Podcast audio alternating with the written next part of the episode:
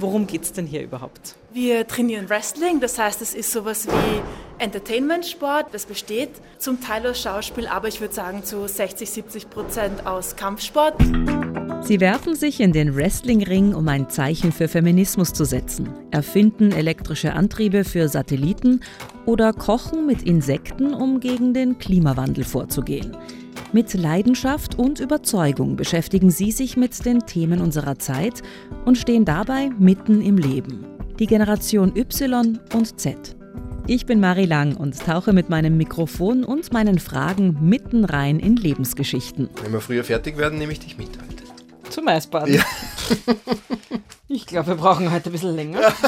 Ich suche Antworten im Unfertigen. Worum geht es dir jetzt bei dieser ganzen Insektengeschichte eigentlich? Was ist so dein Hauptanliegen? Wie können wir 9 Milliarden Menschen gesund und nachhaltig ernähren? Wäre ich ein Mann, wären wir hier dann jetzt nackt eigentlich? Ja, könnte sein. In einer Schwitzhütte ist man nackt, oder? Das kommt drauf an, gell? Genau, das ah, kommt drauf an, ja. Wie hat deine Familie reagiert? Warten die schon darauf, wenn du wieder aufhörst? Oder wie, wie darf ich mir das vorstellen? Ich glaube schon. Also es ist was sehr Körperliches, es ist auch was, wo ein gewisses Verletzungsrisiko da ist, wie in jeder Sportart. Was treibt die Macherinnen und Macher von heute an? Wie haben sie ihr persönliches Wow gefunden? Und welche Weggabelungen und Hürden haben Sie genommen, um da zu stehen, wo Sie gerade stehen?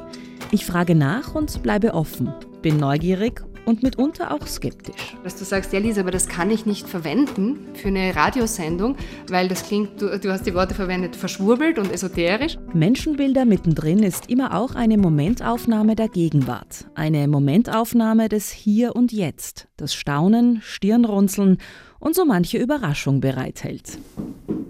Es hämmert.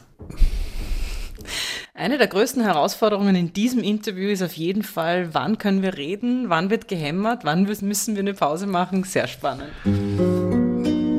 Menschenbilder mittendrin. Ein Ö1-Podcast von Marie Lang. Ab 11. Februar auf oe1.orf.at und überall dort, wo es Podcasts gibt.